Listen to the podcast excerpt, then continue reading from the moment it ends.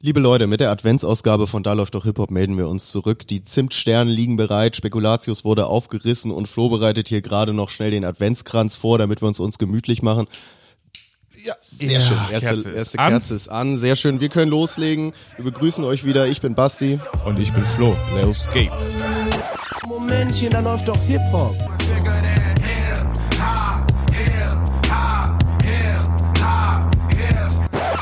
Sagen Sie mal, ist Ihnen sowas eigentlich nicht peinlich? Nö.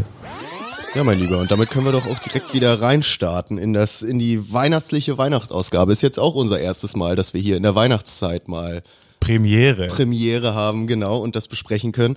Aber ist ja ganz schön. Das ist ja auch die besinnliche Jahreszeit, da kann man sich zurücklehnen, da kann man noch mal ein bisschen das Jahr Revue passieren lassen. Auch das wollen wir sowieso noch mal machen in einer späteren Ausgabe, Leute. Jawohl. Bereitet euch darauf schon mal vor. Aber vielleicht so mal als, als kleinen Einstieg hätte ich gedacht, weil das passt, finde ich, auch ganz gut zur, zur Weihnachtszeit, hätte ich eins mitgebracht. Du weißt, die Weihnachtszeit, Weihnachten selber ist ja das Fest für die Kleinsten der Kleinen, Flo. Du weißt es doch. Aber es, also es geht ja um die Kinder Natürlich, im Endeffekt. ja. Ne? Was wir Erwachsenen von Weihnachten haben, ist ja nochmal eine andere Sache. Aber die Kinder, die sollen die schöne Zeit haben. Und im Rahmen dessen, hey, Rap-Fans mit Nachwuchs aufgepasst, möchte ich direkt einsteigen damit. Snoop Dogg veröffentlicht zum Nikolaus ein Album mit zwölf kindergerechten Snoop Dogg-Songs. Das ist so eine Art Wiegenlied-Variante mit dem Namen Lullaby Ren Re Re-Editions of Snoop Dogg, also so Wiegen, Wiegenlied-Varianten von, von Snoop Dogg werden sie heißen. Unter anderem Gin and Juice, Drop It Like It's Hot, Lay Low werden da drauf vertreten sein, also zwölf seiner beliebtesten Songs, damit man da seinem Säugling schon so ein bisschen die, die Beats mitgeben Die kann. Beats, die Vibes, die Flows, die Westside Flows. Eben, damit man sich direkt irgendwie seine zukünftigen Bratas, Bratinas irgendwie ranzüchten kann. Äh, Da hat man dann schon mal was am Start. Wie stehst du dazu? Frühbeschallung von Kindern, lieber Ich Flo? finde das mega gut. Ich habe die, ähm, ich habe die Schlagzeile mitbekommen und habe mich da auch mal reingelesen. Da stand auch, die Firma hätte irgendwie schon Platten von Drake äh, für Kinder wieder verwertet. Also da Genau. scheint es vielleicht in Amerika einen richtigen Markt zu geben. Das dachte ich mir nämlich auch. Ähm, also es gibt, das, die heißen dann immer diese Lullaby Re-Editions. Äh, Ja. Lullaby ist halt Wiegenlied auf Englisch. Ja, war oder Schlaflieder, vorher, ne? Genau, war mir vorher ehrlich gesagt auch nicht so ein, so ein Begriff. Das gibt's von Eminem, Snoop Dogg kommt jetzt raus, äh, Kanye West gab's glaube ich auch einen und Drake. Beste. Und ja, das sind dann immer so, so Schlaflied-Varianten. Und ich denke auch, mich erinnert das so ein bisschen an das Thema, was wir letzte Woche hatten. Da hatten wir ja mal, glaube ich, über die Grammys gesprochen. Richtig, genau. Äh, und unter anderem den Erfolg von Lil, Lil Nas X bei den Grammys. Und wir dann ja auch so ein bisschen überlegt hatten, da gibt's ja bestimmte Zielgruppen, die er gut bespielt, sage ich mal so, unter anderem Kinder. Und ich könnte mir auch vorstellen, dass gerade dieser Kindermarkt ist halt riesig, ne? Und Eltern, die dann ihren Kindern meinen, was Gutes zu tun mit irgendwie Wiegenliedern von Snoop Dogg, ich glaube, der, die sind dann bereit, auch die Dollars auszugeben im Endeffekt. Safe. Also ähm, an und für sich äh, muss man sich natürlich selber die Frage stellen, Basti, hättest du Kids, würdest du den Snoop vorspielen? Ich finde das eigentlich eine ganz geile Idee. Ich find's auch eine ganz gute Idee, gerade so bei den, also ja, die catchy Songs, die gehen ja auch gut Ne? ins Ohr, ne? Also Find ich auch. vielleicht können wir einmal reinhören, vielleicht kombinieren wir das mal auch mit so einem kleinen Ratespiel. Du kannst mir ja mal sagen, welcher Song jetzt die Lullaby-Variante, die ich dir jetzt hier gleich vorspielen werde, ist, damit ihr auch mal ein Gefühl davon kriegt da draußen, wie das dann alles klingt. Ich habe hier mal einen vorbereitet, eine Sekunde.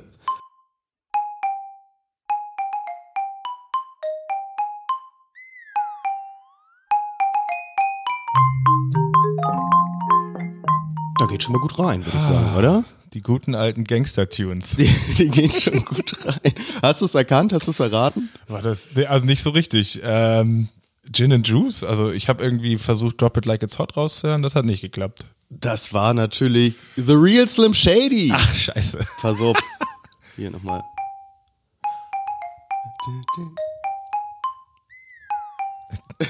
Das Geräusch ist Ja. das Beste, dieses Ja, ja gut. Jetzt, wo ich's weiß, äh, hört man es auch ein wenig. So, einen, einen habe ich noch für dich. Da kannst du das nochmal, die, die Ehre wiederherstellen, die du jetzt hier verloren hast im, im Kindersegment. Pass auf, den kriegst du auch noch.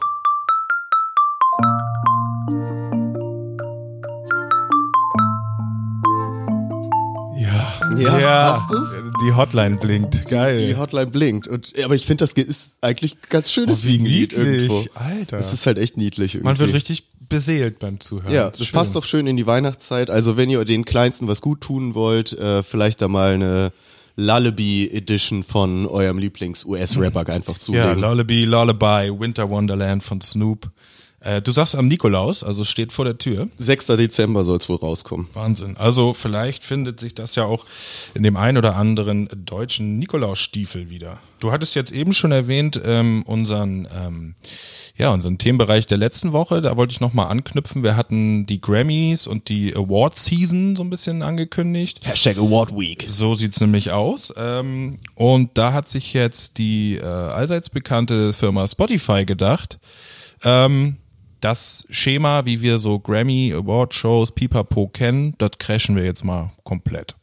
Spotify hat eine eigene Award Show angekündigt. Äh, weiß nicht, ob du das mitgeschnitten hattest.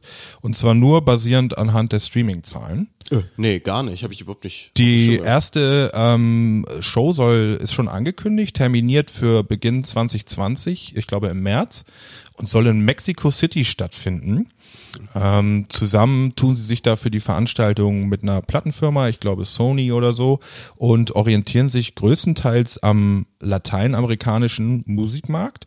Ganz interessant, im Zuge dessen stand da auch, dass Mexico City eine der meist streamenden äh, Metropolen ist, mehr als New York City, mehr als Paris, mehr als London. Deshalb ist das für Spotify so der erste ähm, Schritt da in die lukrativste City zu gehen. Sie hat halt auch die meisten Einwohner, ne? Also Ja, die ist ja nochmal wesentlich so größer eine als die anderen. Monstermetropole, Ich glaube ne? schon, die haben irgendwie so 20 Millionen Einwohner oder mehr. Tokyo-Style. Ja, genau, die sind richtig riesig. Äh, ja, das heißt, ähm, man weiß jetzt auf den ersten Blick nicht, ob Luciano auch seinen Spot kriegen wird in Mexico City, aber ähm, äh, naja, wie schon gesagt, ähm, d- zercrasht das halt so diese gesamte äh, Jury-basierten Awardshows, ne? Meinung, äh, dass da sich irgendwelche Leute, die meinen, äh, ich kann seit 20 Jahren gut Musik bewerten und deswegen kriegt Drake den Grammy oder nicht, das wird halt komplett zerschossen, äh, Algorithmus gesteuert, äh, durch Streaming-Zahlen gesteuerte Preise, sprich es liegt nur in Hand äh, der Spotify-Kunden, wenn man so möchte. Klar. Ist nur also wirklich ein, ja, Und ein Klickkäufer Kai natürlich. Klickkäufer Kai hat auch seinen Einfluss. Ist also wirklich ein komplett neuer Ansatz. Bin ich mal ganz gespannt. Auch interessant, wie sie da ja fast nur so gezielt dann den US-Markt rauslassen. Ne? Also das ist ja so, ist, kaum andere Awardshows sind überhaupt weltweit bekannt, die nicht in den USA stattfinden. Richtig, Und ja. alle, die weltweit bekannt sind, finden in den USA statt. Vielleicht eher so rum dann gesehen. Und dass sie da jetzt ganz gezielt sagen, nö, machen wir nicht in LA wie jede andere Awardshow irgendwie, sondern gehen nach Mexico City, ist ja schon ungewöhnlich irgendwo. Aber ich glaube, das können sie sich eben auch leisten, weil sie hier ihr Weltpublikum eher haben, ne? im Gegensatz zu vielen Labels und so in den USA, die halt komplett auf den USA-Markt ausgelegt sind irgendwo. Genau, also ich glaube gerade was den Streaming Streaming-Markt betrifft, ist Amerika ja auch noch bisschen breiter gestaffelt. Wenn wir da jetzt mal Jay-Z's hauseigene Plattform als Beispiel dazu nehmen, Tidal, ähm, die sind also nicht nur auf ähm, ja den europäischen Riesen Spotify ausgelegt. Ähm, ja und äh, so in den News war eben auch zu lesen, dass Spotify äh, in diesen Bereichen Lateinamerika zuletzt extrem gewachsen ist. Die haben irgendwie nochmal 30 Prozent an Usern, zahlenden Usern zugenommen. Ui, das klingt nach viel. Ja, genau. Sprich, also da- da stand auch wirklich drin, so New York City oder Los Angeles können da irgendwie gar nicht mithalten. Ja. Ähm, bin ich wirklich sehr gespannt. Ich habe nochmal nachgeguckt, das ist also für ein, ähm, für März 2020 in Mexico City angekündigt. Also Und dann auch weltweit übertragen oder was? Oder wie? wie Gehen wir mal davon das- aus, dass das entweder ähm, auf Spotify streambar ist. Ich weiß nicht, wie das da Wahrscheinlich mit das, ne? Videoverfügbarkeit ist. Ansonsten hat Spotify ja auch sämtliche Streaming-Kanäle auf YouTube und Co.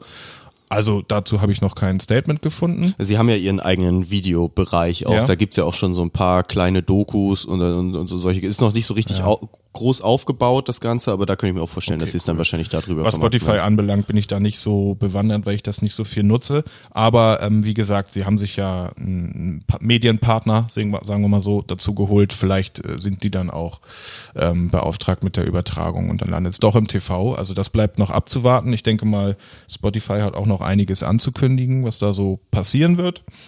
Vielleicht Ich glaube auch noch mal ein paar mehr Exklusivgeschichten. Also ich habe schon das Gefühl, dass sie da auch immer weiter drauf setzen werden irgendwo und sich das ja auch so ein bisschen im Teil dieser, was, was man ja auch bei den äh, Video-Streaming-Diensten hat, wo man ja gerade so ein bisschen von dem Streaming-Wars spricht, ne? Das ist irgendwie, weiß nicht, Netflix gegen Amazon, gegen Dis- Disney und so. Ja. Und dasselbe passiert ja auch so ein bisschen in der Musik gerade, dass du ein Apple Music hast gegen einen Spotify, gegen einen Tidal, gegen einen Deezer oder was Ja. auch immer so, dass die sich gerade alle so ein bisschen bekämpfen und hauptsächlich ja über so Exklusivgeschichten, wie es eben auch Netflix macht, dass die dann über einen Stranger Things die Leute ranlocken und dann eben ein Apple Music über seine exklusiv gesignten Künstler und Spotify eben auch.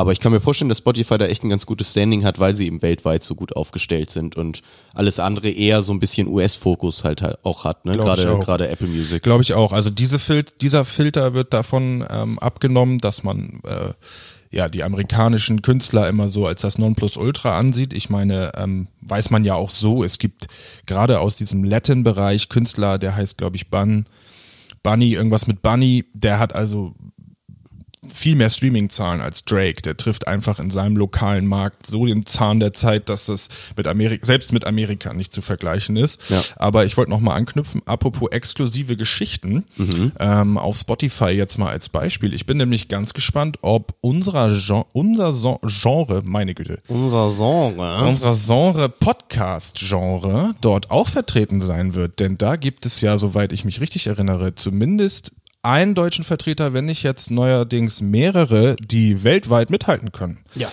Wenn ich mich richtig erinnere, war Fest und Flauschig, der exklusive Spotify-Podcast, der meistgehörte Podcast auf Spotify die letzten Jahre. Ähm, dieses Jahr hat zumindest deutschlandweit gemischtes Hack übernommen. Das könnte also sein, dass die den Spot jetzt einnehmen. Stell dir mal vor, so Böhmi und Schulz in Mexico City mit so einer Laudatio, äh, mit einer Dankesrede. Könnte ich mir sogar vorstellen. Also ich glaube nicht, dass sie, da, da buttern sie gerade so viel Geld rein. Ich kann mir nicht vorstellen, dass sie das einfach so hinten überfallen lassen. Ich bin bei den Zahlen immer so ein bisschen vorsichtig, ohne den da jetzt irgendwie in die Parade fahren zu wollen. Aber ich, meine Vermutung ist, dass gerade von diesen ganzen, weil ich habe gerade letztes Jahr auch das viel mitbekommen mit diesen äh, Fest und Flauschig ist erfolgreicher als alle anderen Ja. Podcasts irgendwie weltweit. Meine Vermutung ist, dass das, dass das eher daran gemessen ist an den Exklusiv Podcast bei Spotify, die relativ wenige sind und es dann zu dem Zeitpunkt auch Spotify noch kein Podcast-Player war. Heißt, dann haben sie es halt nur verglichen mit ihren Exklusiv-Podcasts, was halt eine Handvoll sind und da waren sie die erfolgreichsten. Ich kann mir aber ehrlich gesagt nicht vorstellen, dass Fest und Flauschig erfolgreicher ist als ein Seth Rogen Podcast oder ähnliches. Der da nicht der, der da gar ne? nicht stattfindet, eben. Und das ist es so ein bisschen. Deswegen, ich glaube, das ist so ein bisschen zurechtgeschummelt, damit das natürlich dann auch so klingt. Und die haben auch unfassbare Streaming-Zahlen, das ist das äh, ganz klar. Ähm, aber ich würde es mir auch wünschen, dass das da irgendwo stattfindet. Allerdings ist Spotify auch gerade in dieser ganzen Podcast-Geschichte nicht unbedingt der sympathischste Vertreter, weil die diese ganze, in Anführungsstrichen, Kunstform, Form eines Podcasts, was eher so ein freies Medium war, jeder kann es anbieten, wie er möchte, auch frei, äh, so ein bisschen exklusiver gestaltet haben und sich da ex also ne, dran bedient haben und dann probiert haben, das so ein bisschen nur für ihre eigene Plattform zu nehmen, was so ein bisschen dem Ursprungsgedanken widerspricht. Andererseits äh, finde ich das auch okay, wenn dann so ein, so ein eine Show, die halt ein bisschen größeren Vorbereitungsaufwand und ähnliches hat, dass die dann da auch irgendwie anständig gefeatured wird. Ich habe das letztens wieder, ich höre ganz gerne den äh, Conan O'Brien Podcast, Conan Needs a Friend. Ähm, und da thematisieren sie immer, dass nur an diesem Podcast neun Leute beteiligt sind, die den praktisch machen, so ungefähr. Ja. Ne? Und wenn das dann irgendwie so eine Größenordnung auf einmal hat, finde ich das auch total gerechtfertigt, dass dann da eine größere Firma hintersteht und sagt so, ja, okay, dann machen wir es exklusiv, ihr kriegt Kohle dafür und sonst was so. Ja, äh, sehe ich definitiv ähm, ähnlich. Ich muss allerdings auch sagen, unsere, unsere, wenn ich das jetzt richtig vor der Sendung mitbekommen habe, unsere Resource-Abteilung hier bei DLDH wartet auch immer noch ähm, auf die Antwort von Spotify, wie das eigentlich zu erklären ist, dass mehr Leute fest und flauschig hören sollen, als da läuft doch Hip-Hop. Aber gut, das ist eine andere Geschichte, das ist intern. Ähm, das ja, ich glaube, da, da ist der Algorithmus uns noch nicht so ganz gesonnen, ne? weil anders kann ich es mir eigentlich auch ich nicht kann's- erklären. Ja, da sehe ich kein, also wie soll das Sinn machen? Das verstehe ich nicht. Gut. Äh, So viel dazu. viel Awards. dazu. Ich hab, ich hab Bock. Ich mag das auch, wie Spotify da so ein bisschen diesen ganzen Musikmarkt so aufbricht. Ich meine, das Ja. ist jetzt wirklich keine neue News, so. Das ist schon seit Jahren irgendwie im, im Thema. Ja. Aber auch das ist wieder, finde ich, so ein schönes Beispiel dafür, dass die halt einfach ihr eigenes Ding machen und machen können und eben einfach drauf kacken können, was so die althergebrachte Musikindustrie da irgendwie zu sagt. Einfach sagen, nö, wir machen jetzt unsere eigene Awardshows. Scheiß auf LA, wir machen das in Mexico City und Ja, finde ich auch richtig geil.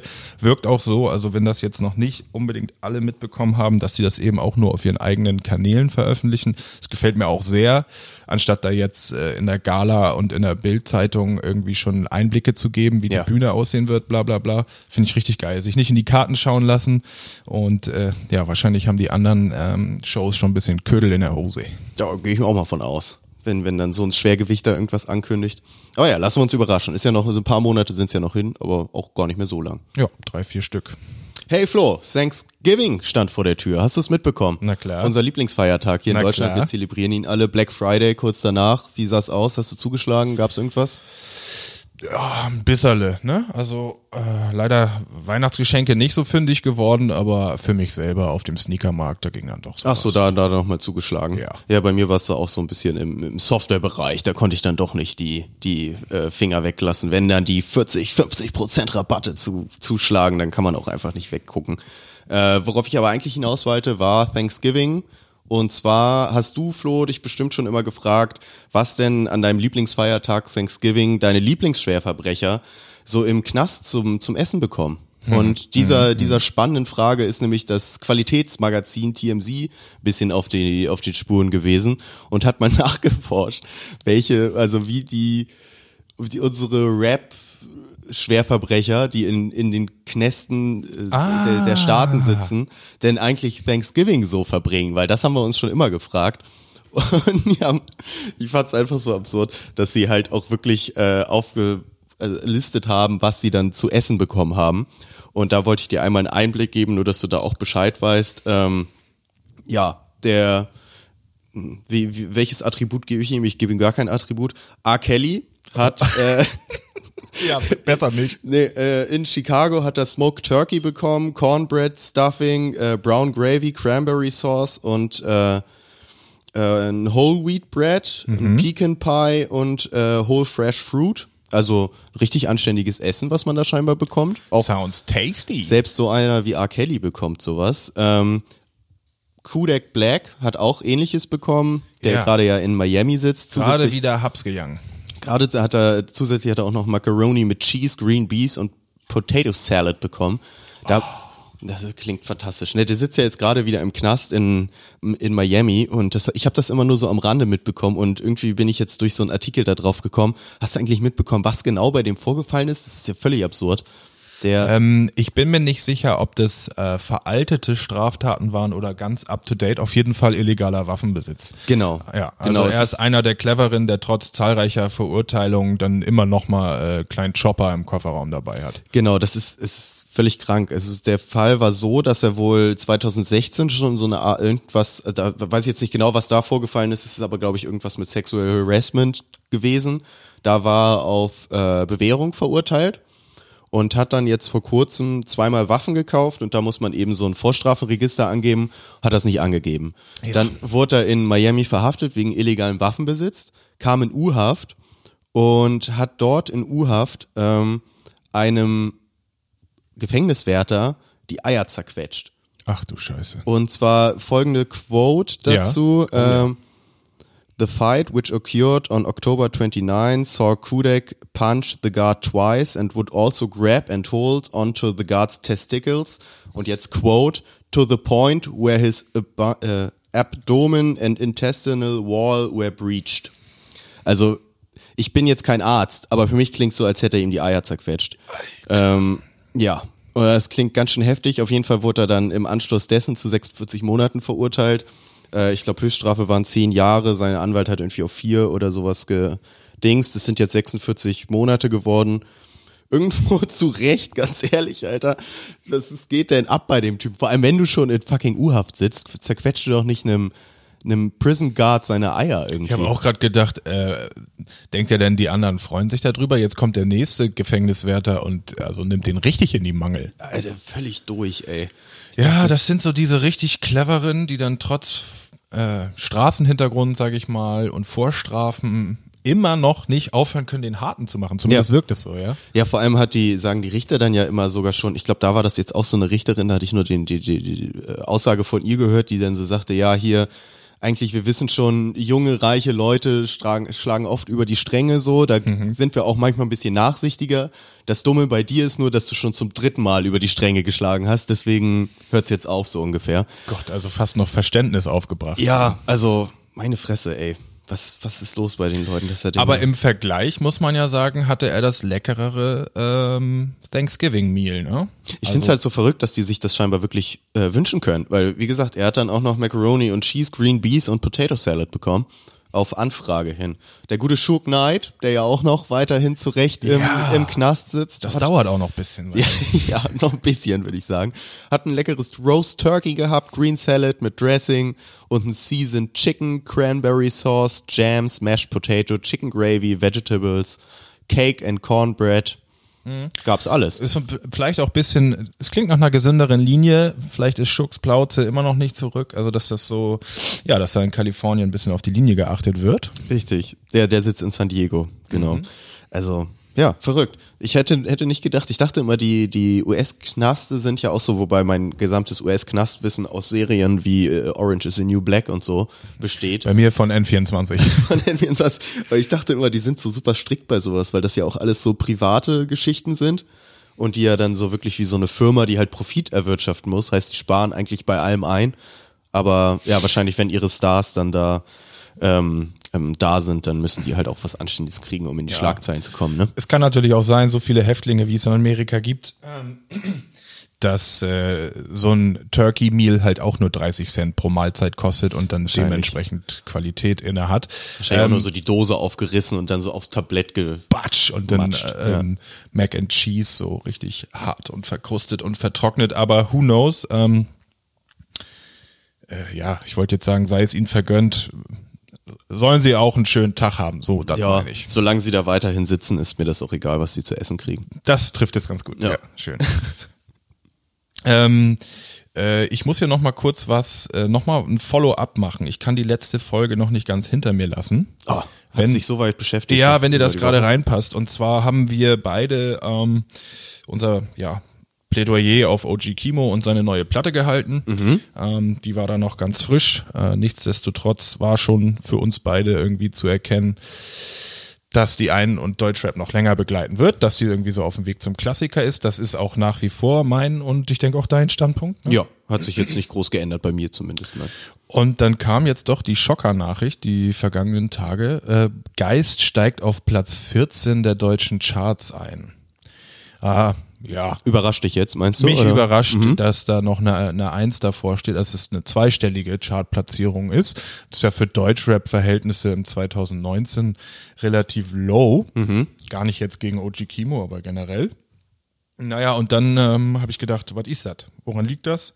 Was ist da denn los? Was ist denn los da? Ähm, und bin auf die Nachricht gestoßen, dass die, Deutsch, äh, die deutschen Charts, die Top 5 der vergangenen Woche, keine einzige Deutschrap-Vertretung innehaben. Was? Ja. Alarm.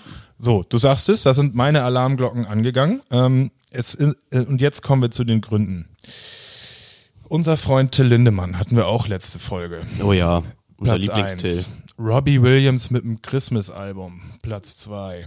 Die Toten Der Hosen. braucht die Euros. Jeden, jedes Weihnachten wieder, ey. Die Toten Hosen haben released, Coldplay haben released und Leonard Cohen. Ja gut, was willst du machen? Also Leonard Cohen weiß ich jetzt nicht so ganz. Ich glaube, das ist Klassik, da weiß ich auch nicht viel mit anzufangen, aber ähm, da muss man ja sagen, Glückwunsch an OG Kimo, äh, das kannst du irgendwie gar nicht durchbrechen. Ähm, wie, die, die, die, die letzten Plätze bis zur OG Kimo habe ich jetzt nicht verfolgen können, die erscheinen erst wenig später, aber ähm, der Schock hat sich bei mir gelegt und ich dachte, das möchte ich unseren Zuhörern auf jeden Fall mitteilen und auch erklären, dass es kein schlechter Chart-Einstieg gewesen ist, sondern wohlverdient und ähm, können ja auch immer noch sehr viele verkaufte Platten sein. Ne? Also wenn man sich Definitiv. dann an Coldplay und so äh, orientiert, dann wird das ja trotzdem wahrscheinlich noch eine Das werden. Major-Verkäufe gewesen sein und ähm, ja, OG Kimo ist nach wie vor bei Chimperator gesigned, also mehr oder weniger. Aber es deckt sich schon ja auch ein bisschen mit der Vermutung, die wir letzte Woche auch hatten, mit diesem, oder die Gefahr, die man da sieht, dieser des, des Szene-Lieblings, der halt dann doch nicht diesen großen Erfolg hat, aber man immer das Gefühl hat, dass er riesig wäre, weil Ja. man halt so ne, auf Twitter und auf Instagram und in den ganzen Medien irgendwie gefühlt den Namen täglich hört. Aber eigentlich darüber hinaus ist er ja auch noch nicht groß gekommen.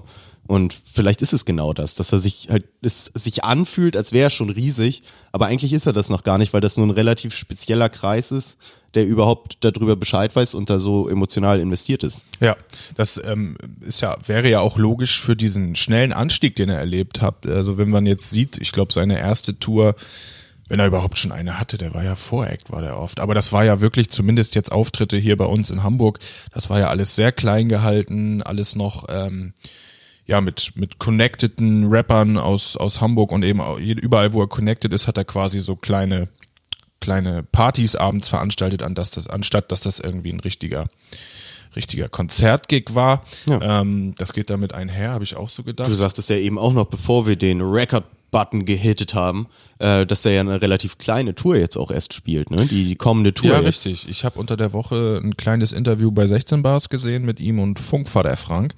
Und da haben sie auch eben nochmal drauf, hin, äh, drauf aufmerksam gemacht. Die haben gesagt, unsere Tour läuft. Die ist nahezu komplett ausverkauft. Und an alle, die uns jetzt anschreiben, wir werden hier nix hochverlegen. Wir wollen das so durchziehen, wie es jetzt geplant ist. Was ja auch für so dafür spricht, dass sie irgendwie den gesunden Wachstum verfolgen. Das finde ich, für, würde ich ganz schön finden, wenn das, Das dann die. Devise ist. Ja, Leute, wir hatten hier gerade einen kleinen Stromausfall, technische Störung hier gerade, einen kleinen Blitz in der Leitung gehabt. Der hat uns hier einmal alles rausgeschossen, deswegen nochmal neu, muss man nochmal neu ansetzen. Ich bin jetzt zwar ein bisschen raus, aber ich glaube, ich wollte noch sagen, dass ich finde, dass äh, so ein OG Kimo in so Locations wie eben so eine kleinere Location wie jetzt hier in Hamburg, dem Wagenbau, für mich immer am besten funktioniert. Also so, wo das alles so ein bisschen zusammengedrückt ist. Man hat so eine, so eine leicht dreckige Atmosphäre irgendwo auch. Ähm, ja, und eben nicht diese Stadion, große Riesenatmosphäre irgendwie mit der Bühne, die hunderte Meter entfernt ist, sondern man, der, der, der Künstler ist nur so einen halben Meter höher als man selber. Ja, genau. Äh, und dass, dass sich das alles so ein bisschen, ja, weiß ich nicht, so Cypher-mäßig anfühlt oder sonst was. So, das ist irgendwie, ich finde gerade bei sowas wie, wie OG Kimo das macht, kommt das, glaube ich, ganz geil dann in solchen kleineren Locations einfach. Safe. Ist ja auch Musik, womit man sich inhaltlich sehr auseinandersetzen muss. Es kommt vielleicht nicht so cool aus dem dritten Rang im Fußballstadion jetzt als Eben, genau, das denke ich nämlich auch. Sag mal, eine Sache, die mir vielleicht noch dazu einfällt, ich will ja natürlich dein, dein äh, OG Kimo-Thema nicht abschneiden, ist da, oder ist alles gesagt dazu? Die Erklärung der Chartplatzierung ist raus, Leute, keine Sorge. Keine Sorge. OG Kimo wächst weiter. ist, ist immer noch ein guter. Jawohl. Ich wollte nur einmal meine Sorge äußern, äh, die sich langsam bei mir breit macht. Und zwar sind wir langsam an einem Punkt, es wird dunkel, es ist früh dunkel. Ich erwarte Gaunermusik. Und es ist noch keine Gaunermusik gekommen, keine Verbrechermusik. Und Flo, kannst du mir die Angst nehmen? Meinst du, da kommt noch was? Ich die äh, Rede ist natürlich vom guten Haftbefehl, der uns eigentlich für dieses Jahr noch ein Album versprochen hat. Ich höre da aber irgendwie gar nicht mehr wirklich viel zu und habe das Gefühl, weiß ich nicht, entweder droppt so über Nacht Mhm. oder es kommt gar nicht mehr dieses Jahr. Was meinst du? Oder hast du da mehr zu aufgeschnappt? Ich muss Nee. auch zugeben, ich war jetzt nicht täglich äh, auf Haftis Instagram und habe geguckt so, aber Ja, da befinde ich mich natürlich trotzdem jeden Tag. Aber ich muss sagen, ich habe da auch wenig Anzeichen gefunden. Ich vermute es, äh, dass es nicht mehr 2019 erscheint. Aber Anhaltspunkte habe ich auch nicht. Ich habe nur gerade, als du so anfängst, die Frage zu formulieren, habe ich gedacht, das Label an sich hat ja auch beispielsweise noch Chelo und Abdi auf der Pending List. Ja. MWT2, auch schon thematisiert hier bei DLDH. Ähm, die jüngeren Künstler sind gerade auch alle am Releasen, die, von denen man nicht mal die Namen kennt. Ähm, was? Sorry. Ähm, das bedeutet, vielleicht muss Hafti einfach so ein bisschen abwarten. Ich meine, er als Zugpferd will da dann ja auch seinen freien Spot haben wahrscheinlich. Ne? Nicht, dass Chill und Abdi gerade zwei Wochen vorher released haben und dann, hier, hallo, ich bin auch noch da. Bei Chelo und Abdi kann ich mir das tatsächlich vorstellen, dass die sich das einteilen. Ich kann aber jetzt so bei so jüngeren Künstlern, weiß ich nicht, ob die sich da wirklich die, die Butter so vom Brot nehmen gegenseitig. Oder ob das einfach ein komplett anderer Markt ist dann irgendwie, die, die Jungen, die dann nochmal einen ganz anderen Style haben. Das ist aber auf jeden Fall richtig ähm, bemerkt von dir. Hafti lässt uns da so ein bisschen ähm, im Ungewissen. Er hatte ja schon paar mehr, glaube ich, so Previews gepostet aus seinem Maybach und solchen. Genau, da gab's ja auch diese kleine Sneak Peek mit, ich glaube, Barbar hieß das, ne? Stimmt, genau, das meinte ich auch gerade. Ja. Conan der Barbar. Aber Hafti viel mehr kam nicht. Hafti, wir, wir warten. Wir brauchen was. Und wir wollen das ja auch nicht im Sommer hören. Hafti ist ja keine, ist ja keine Strandmusik. Null. Ich, also vielleicht nimmt er noch so die zweite Januarhälfte mit oder sowas, weil ansonsten wird's mir auch, wird's mir zu hell. Wird's mir Was zu ich mir warm. auch vorstellen könnte, ist, dass mal, es gab doch früher mal diesen Jahresrückblick-Song von Sido und Hafti. Ja. Dass er vielleicht sowas mal wieder macht, so zum Ende des Jahres, dass zumindest noch irgendein Output ist. Also ich erwarte mir jetzt nicht so einen Jahresrückblick-Song, aber irgendwie, dass noch irgendwas kommt von ihm Ein dieses Move, Jahr. ne? So, ja, ein Move, irgendwie eine Single oder sonst was, die dann noch mal irgendwie so ein bisschen aneckt oder so. Irgendwas erwarte ich mir schon, selbst wenn es jetzt nicht ein Album ist. Aber ich, glaub, ich, ich glaube und hoffe, dass da noch was kommt. Ich hoffe auch, dass ich damit nicht enttäuscht werde. Nee. Nee, werden wir bestimmt nicht. Also so viel Zuversicht habe ich. Ich glaube, Hafti hat auch selber schon mal geäußert, ähm, dass er da Großes, äh, dass er weiß, was da alles auf dem Album kommt und dass wir Großes erwarten können. Was er, glaube ich, als erster Deutschrapper jemals gesagt hat bei einer Albumankündigung, aber was sollen wir machen? Ich glaube ihm das. Ähm, ja, und mit dem festen Glauben an ein geiles nächstes Hafti-Album würde ich sagen, gehen wir ganz kurz äh, in die Kaffeepause. Würde ich auch sagen, ich habe alle Dominosteine jetzt weggeatmet, Richtig, die müssen nochmal aufgefüllt werden. Ich wollte auch nochmal die Marzipankartoffeln ernten gehen und dann sind wir gleich wieder zurück. Momentchen, da läuft doch Hip-Hop.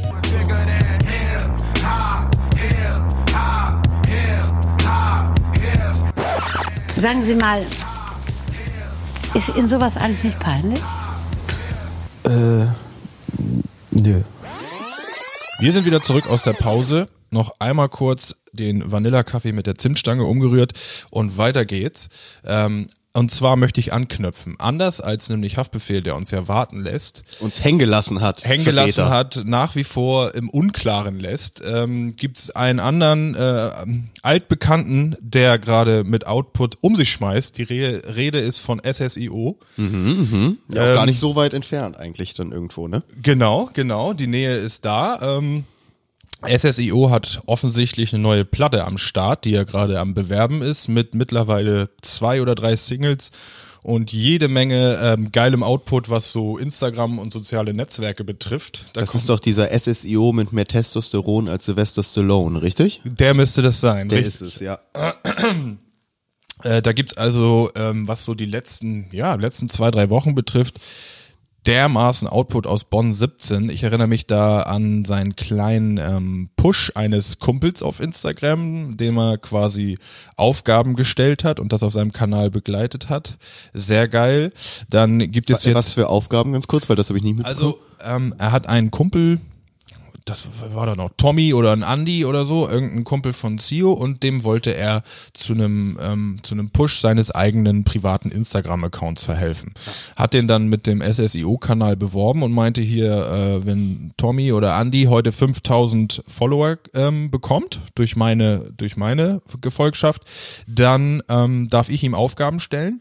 Das wurden dann äh, im Laufe des Tages geklärt. Die Aufgaben waren, CEO durfte Frauen bestimmen, des, die Tommy oder Andy oder wie er hieß, ähm, ja, ohne Widerrede auf der, auf der Straße ansprechen musste und nach einem Date fragen musste. Uhuhu. Hihihi. so. okay. Das zog sich dann ungefähr über einen Tag, war ganz unterhaltsam. Ähm, zusätzlich hat er in letzter Zeit äh, so ganz viele kleine Videoschnipsel äh, mit so einer Filter-App, Instagram-App gepostet, viel auch auf Instagram TV, also dann länger als 90 Sekunden oder so. Was man, was jetzt einen Sinn ergibt, wenn man sich das neueste Video anguckt, was ja nämlich so ein Handyvideo geworden ist, ähm, zu seinem Track Huli, Huli, Huli, Huli, Hooligan.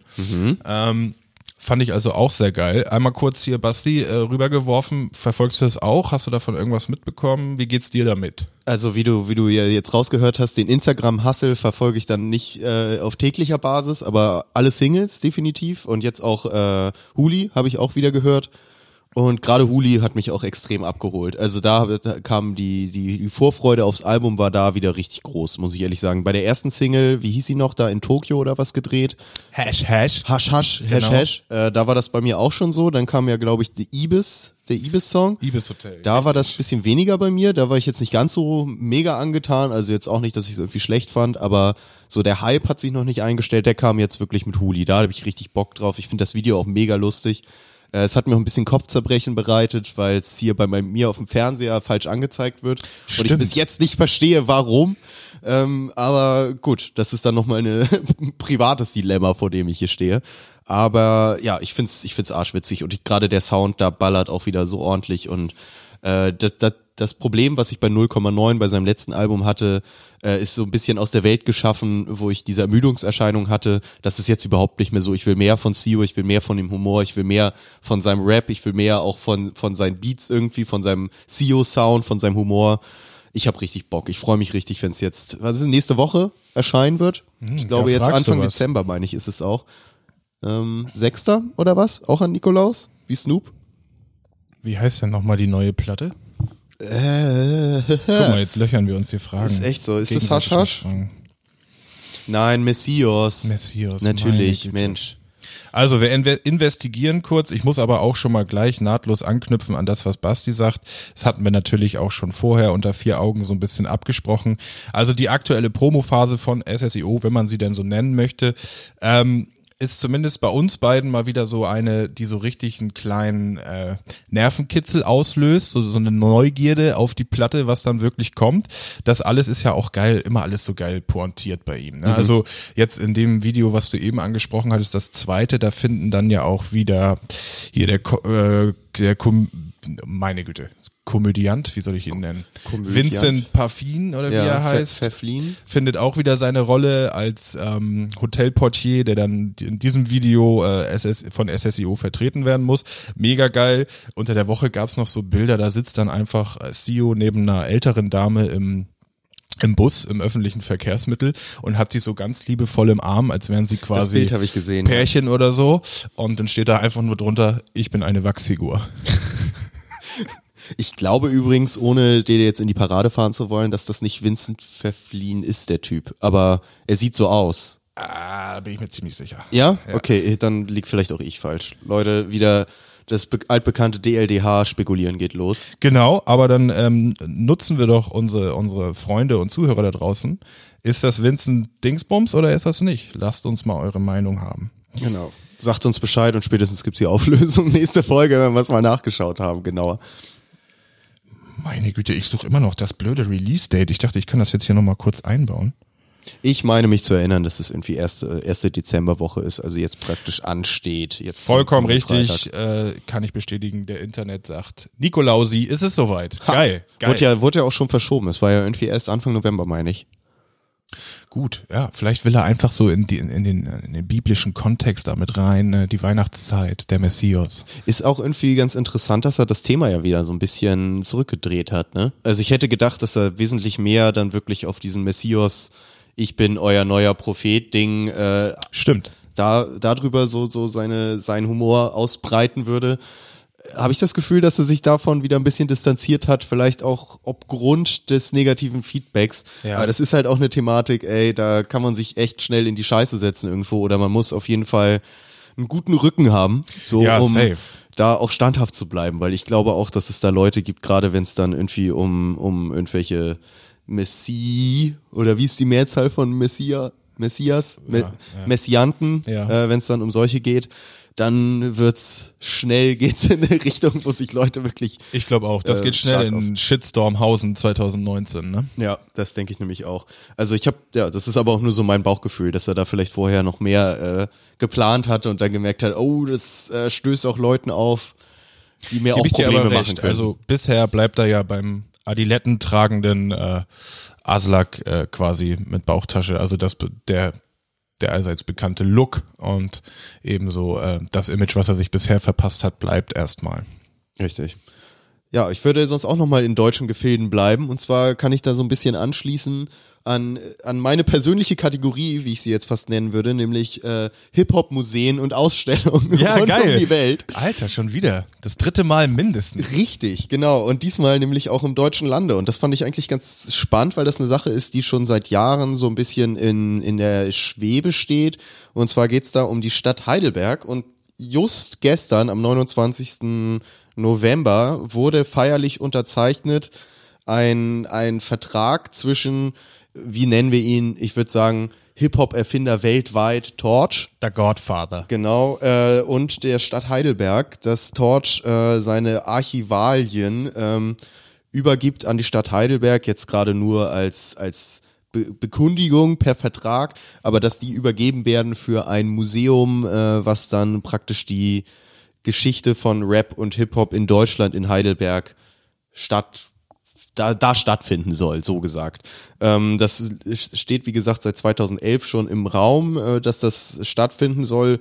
Die, die Vertragsverhandlungen zwischen Hip-Hop-Erfinder Torch und ähm, der Stadt Heidelberg waren da wohl etwas knifflig, wodurch es dann jetzt acht Jahre gedauert hat, bis die sich da geeinigt haben. Richtig Torchlight. Richtiger Torch-Move wieder. Ähm, aber gut, soweit ist es jetzt. Ich weiß auch gar nicht viel jetzt über genau das, das Musical, was dann da entstehen soll. Ich habe nur gelesen, dass es auch in Zusammenarbeit mit der Uni Heidelberg stattfinden soll.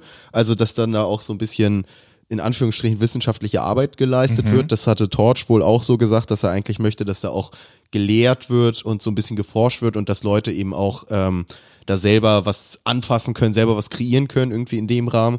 Was das jetzt genau inhaltlich abbilden soll, kann ich mir noch nicht ganz vorstellen, weil ich finde jetzt nur mit den Sachen von Torch kommt man nicht so richtig weit, wenn man die Hip-Hop-Geschichte in Deutschland darstellen will. Wahrscheinlich würde Torch das anders sehen. Ähm, aber ich kann mir nicht vorstellen, dass die jetzt wirklich von allen Größen irgendwie da Sachen haben. Aber lassen wir uns überraschen. Ich finde, das ist auf jeden Fall ein Weg in die richtige Richtung. Ähm, im, Im Atemzug dessen hat Torch nochmal erwähnt, dass er ja auch gerade an seinem Buch schreibt, was die Hip-Hop-Geschichte in Deutschland nochmal noch mal so ein bisschen in die richtige Perspektive rücken soll. Das überrascht natürlich irgendwie auch keinen. Nee, null. Aber genau, da, da das steht auch noch aus.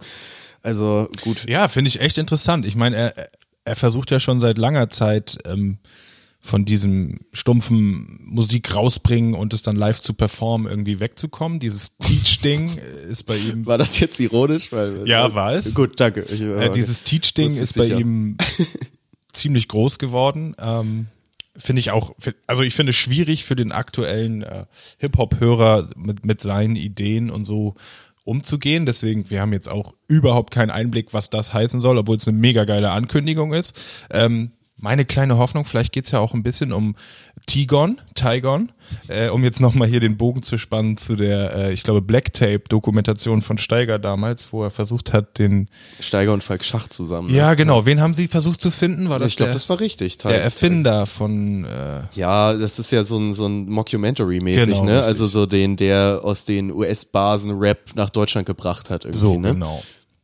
Ja, vielleicht sehen wir dann ja auch Tiger on Tapes oder auf wie der er hieß. Bühne. Ja, ja, ich wäre gespannt. Ich find's halt, ich bin immer, jeder, der sich mit dem Thema schon länger beschäftigt und so im, im Rap-Ding ist, hat, glaube ich, schon mal Torch irgendwo erlebt, wie er dann immer seine Geschichte von der Entstehung von Rap in Deutschland predigt. Und das kommt so ziemlich jedem aus den Ohren raus, also mir zumindest.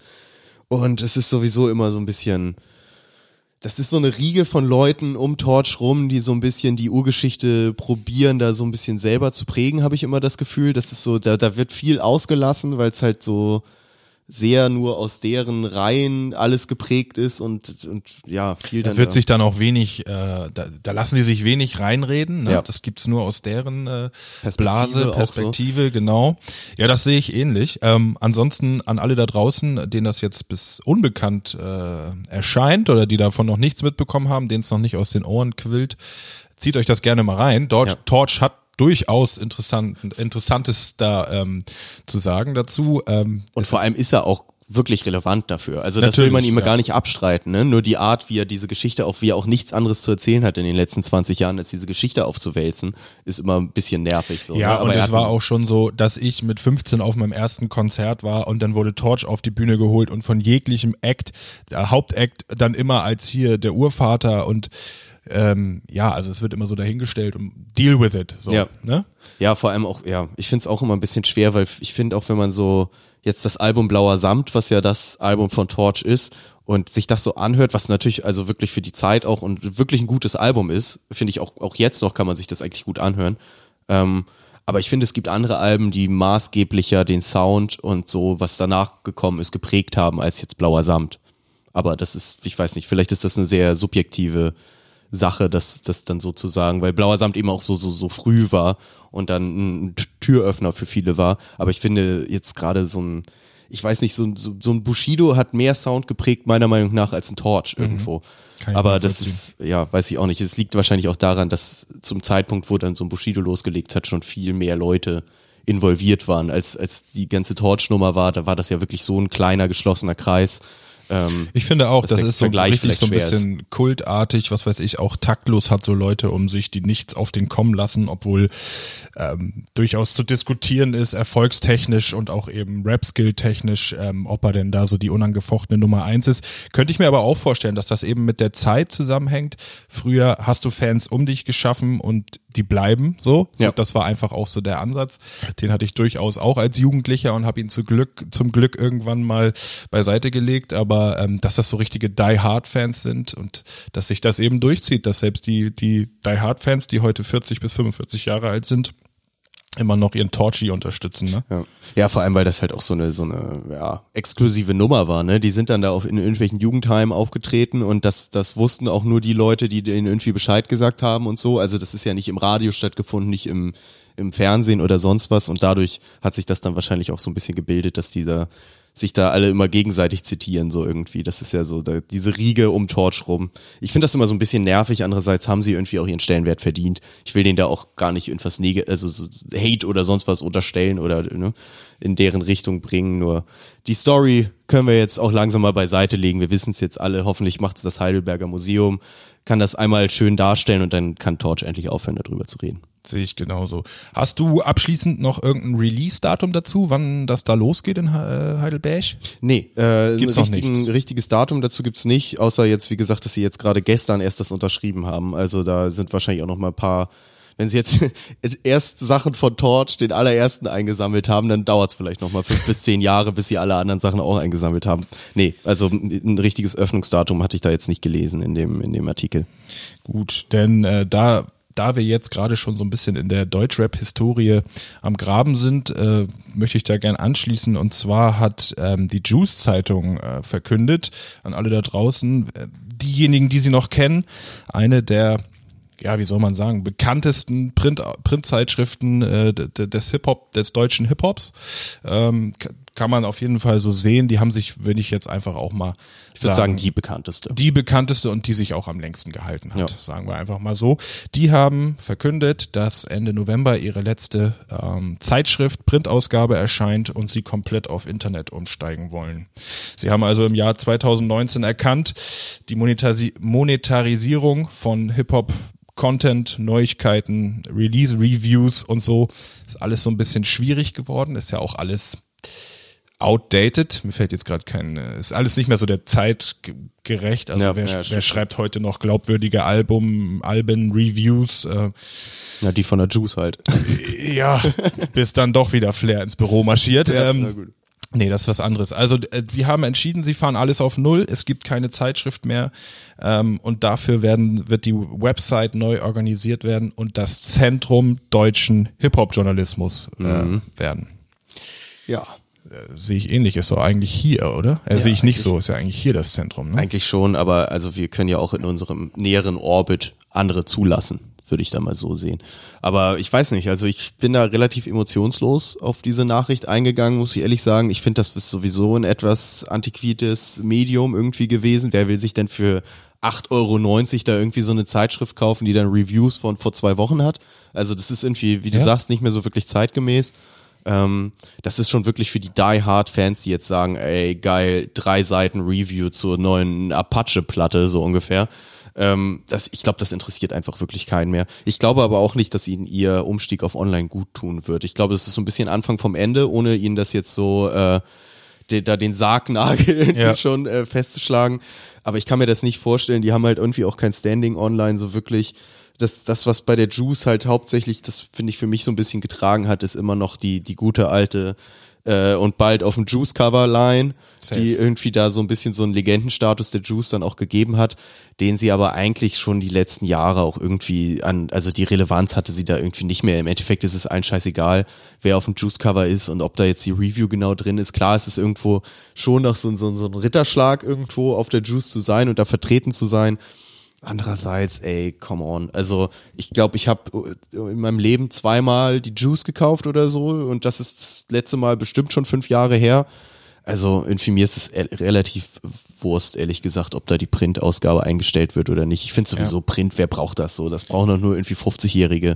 Der- Du sagst es, also ähm, im, Zuge der Ankündigung, die ich auf Twitter so äh, zur Kenntnis genommen habe, sind die Leute natürlich auch haben reagiert, sind nostalgisch geworden. Ja. Also sämtliche Künstler ähm, aus dem Hip-Hop, aber auch außerhalb des Genres haben dann nochmal Bezug genommen und sich quasi bei der Juice bedankt und verabschiedet und pipapo. Ich glaube, die haben da auch so einen Aufruf gemacht, so nach dem Motto, ne, eure schönsten Erinnerungen an die Juice teilt die sonst gerne mal und so. Ja, da haben dann alle Influencer aller Jan Delay sich auch äh, gerne angeschlossen. Also es war dann tatsächlich für, für mich so ein bisschen affig, dass sie dann alle da nochmal erzählt haben, wie es war, ihre erste Juice zu kaufen.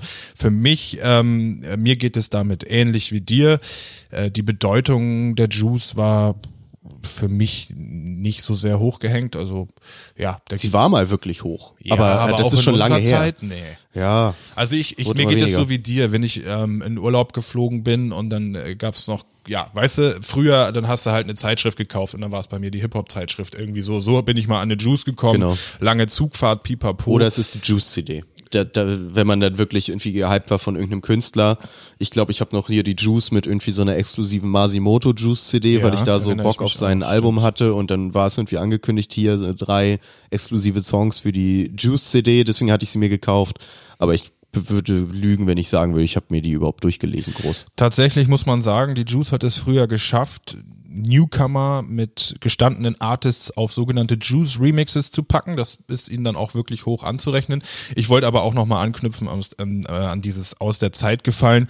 Du hast eben schon äh, gesagt, hier ähm, das Cover war immer sehr interessant. Ich erinnere mich an eine Story aus ja, die muss aus, glaube ich, 2019 oder aus dem vergangenen Jahr sein. Da hatte die Juice also ähm, ihre neueste Ausgabe komplett fertig, ausgelegt auf Cover und Leitartikel zu Capital Bra.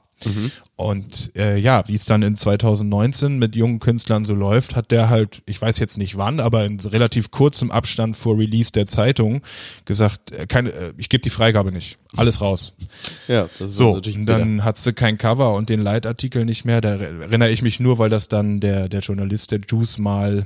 Das wahrscheinlich war wahrscheinlich der Kostenpunkt, äh, der die Juice Ne? begraben ich hat. denke dass auch das gerade, Cover also, noch mal neu Im Jahre mussten. 2019 kannst du halt nicht mehr so dieses Modell fahren und irgendwie zwei Wochen was planen, was dann Bestand behalten soll. Da sind sie ordentlich auf den Arsch gefallen. Das hat der Journalist dann irgendwie anonym äh, bei sich selber veröffentlicht, weil er halt den Artikel ganz geil fand über Capital Brown, ihn raushauen wollte. Ähm, das beschreibt ganz gut, warum man äh, in 2019 nicht mehr so einen Erfolg hat, gerade in Zeiten von ähm, monoton gesprochenen äh, Rap-News auf YouTube, äh, falls du weißt, worauf ich anspiele. Ähm, da gibt's ja nun auch schon mehr als zehn Leute, die da auf täglicher Basis News raushauen. Ich glaube, Monotone News mögen wir gar nicht, weil da läuft doch Hip-Hop. So, und wir sind zurück und jetzt wollte ich noch was über den Use-Magazin erzählen. Ähm, nee, also ähm, deswegen, wir wünschen natürlich viel Erfolg beim selbst auferlegten Neustart, sehen das aber schwierig. Ja. Naja, also es ist schon irgendwo ein weines Auge dabei, ne? Also es ist schon ein Name, der schon immer mit, mitgekommen ist, so im, im, im ganz, großen Ganzen irgendwo, ne? Dass das natürlich jetzt auch ein, ein Ende einer Ära ist, wie man dann ja so schön sagt, ist ja irgendwie auch klar, aber irgendwo war es auch absehbar. Deswegen ist jetzt nicht, das mich, für mich nicht groß überraschend, dass jetzt irgendwelche Printmedien nach und nach schließen. Nee. Nee, das sehe ich genauso. Es ist nicht der, ähm, es ist nicht der gleiche Schmerz, den wir hatten, als die Bravo Hip Hop zugemacht hat. dicht ja, gemacht da, hat. da muss ich mir zwei Wochen Urlaub nehmen, um ja, das zu die, verkraften die damals. Sammelposter von Hafti, die hängen hier überall, äh, nur wer es mal wissen wollte. Auch das gute alte Tupac-Poster, was jeder in seinem, seinem Jugendzimmer drin hängen hat.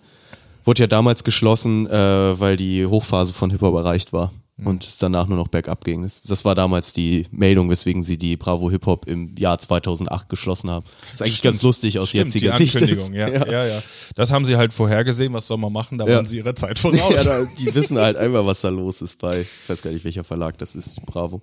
Aber ja, Gut, und ähnlich wie sämtliche Printmedien, würde ich sagen, machen wir ähm, die heutige Ausgabe zu, oder? ich würde auch sagen, dann schließen wir jetzt langsam unser Printformat und gehen mal wieder voll auf Online. Ja. würde ich sagen. Und ihr, dann könnt ihr uns ab sofort finden auf Spotify und Apple Music. So sieht's sagen. aus. Da läuft doch Hip-Hop. Checkt auch gerne mal die Playlist ab. Ähm, wir werden wieder ein bisschen aktualisieren. Die haben wir gar nicht groß thematisiert. Vielleicht kriegt ihr auch mal so einen schönen Snoop Dogg Wiegenlied äh, mit rein, das da so ein bisschen zum Ausklingen auf der Playlist. Ähm, ja, sonst war's das auch schon. Ich würde sagen, wir bedanken uns wieder fürs Zuhören Definitiv. und bis zum nächsten Mal. Ciao, ciao.